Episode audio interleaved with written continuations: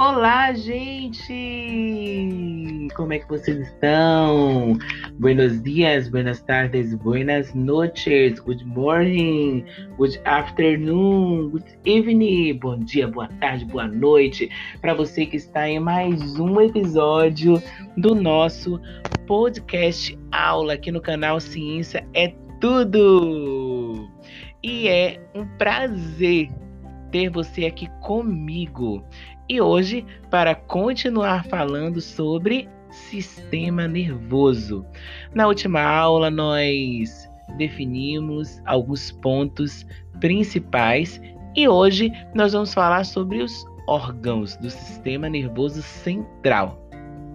Mas antes de eu começar a falar sobre os órgãos do sistema nervoso central, vamos fazer o seguinte: vou pedir a você que pegue o seu material, isso, seu módulo do terceiro bimestre, seu caderno, sua borracha, sua caneta, seu marcador de texto, tudo para que você possa colocar aí no seu material palavras-chave. Então vamos lá? Vou te dar três segundinhos. Um, dois, três. Tempo encerrado! Isso! Agora que você já pegou o seu material, fica atento e anota todas as frases que serão importantes para você tirar uma nota maravilhosa. Então vem comigo aprender sobre os órgãos do sistema nervoso central. Como eu falei na última aula para vocês, o sistema nervoso central, ele é formado basicamente pelo encéfalo e pela medula espinal. Ambos têm a função de processar e integrar todas as informações. Ou seja, ele vai receber aquela informação e ele vai designar como é que essa resposta será executada.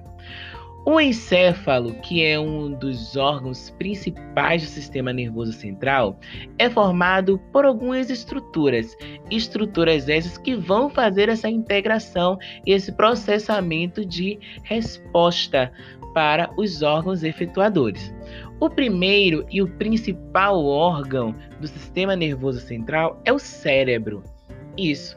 O cérebro, ele é um órgão que vamos entender assim, como se fosse a central de processamento do nosso sistema.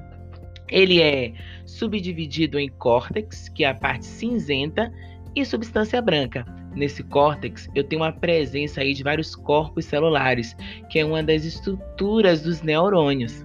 E a substância branca, eu tenho a presença dos axônios, que também são estruturas dos neurônios. E nesses axônios estão presentes as bainhas de mielina, que é uma capa de gordura que facilita aí a transmissão do impulso nervoso, porque no cérebro a transmissão do impulso nervoso precisa ser muito rápida, tanto que os neurônios que apresentam banheira de mielina têm um impulso nervoso de forma saltatória, o que facilita com que a resposta ela seja dada extremamente rápida. O nosso cérebro ele é subdividido em lóbulos, exatamente, em lóbulos, onde cada lóbulo cerebral terá uma especificidade diferente. Quais são esses lóbulos? Frontal, parietal, occipital e temporal. Cada lóbulo cerebral desse tem a função de memorização, visão, tato, paladar, movimento, emoções. Cada um vai executar uma funcionalidade distinta. Abaixo do nosso cérebro, nós temos aí o hipotálamo. O hipotálamo é uma estrutura presente lá no nosso encéfalo que tem a função de regular a temperatura do nosso corpo. É ele que vai manter a temperatura do nosso corpo constante. Próximo ao hipotálamo, nós temos o tálamo. Isso, uma estrutura bem pequena que tem a função de receber as informações e repassá-las para o córtex cerebral.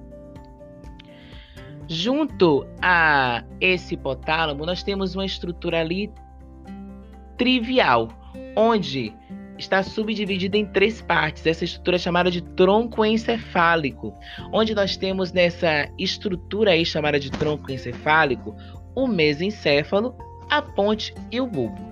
O mesencéfalo traz as informações do encéfalo, ou seja, da região total ali do cérebro, e as transporta para a ponte. E a ponte vai ser como o nome já diz, vai transportar essa informação para a nossa medula espinal. Abaixo da ponte nós temos o bulbo. O bulbo é uma região encefálica que vai impulsionar alguns órgãos do nosso corpo. E os principais são o coração e os pulmões. Ou seja, ele vai permear aí impulsos nervosos que vai fazer com que o nosso coração ele esteja continuamente a bombear. E os nossos pulmões constantemente a fazer o processo de ventilação, entrada e saída de ar. E a última estrutura que está um pouco abaixo, próxima à região occipital do nosso cérebro, é o cerebelo. O cerebelo, ele é responsável em fornecer para a gente equilíbrio, dando aí a facilidade de termos uma coordenação motora dinâmica. E a estrutura que vai transportar todas essas informações e levá-las para a periferia do nosso corpo, ou sistema nervoso periférico, é a medula espinal, onde nelas nós teremos gânglios que vão transportar gânglios e nervos que vão transportar essas informações aí para os órgãos efetuadores. Tanto o encéfalo, gente, que é o conjunto de todas essas estruturas, quanto a medula espinal, elas, eles são protegidos por três membraninhas, membranas que são conhecidas e chamadas de meninges. E nós temos lá essas meninges com Quais nomes, professor? Então vou falar para você e vou falar pausadamente para que você possa me entender. A primeira membrana, a primeira meninge é chamada de duramate, a segunda de aracnoide e a terceira de piamate. Mas o nosso podcast de hoje está ficando muito longo. Então, para fazer com que você esteja presente aqui no meu próximo episódio de podcast, eu vou deixar uma interrogação aí na sua cabeça. Ah, como é que funciona aí essa ligação do sistema nervoso central para o sistema nervoso periférico? Nós vamos saber no próximo episódio do nosso podcast.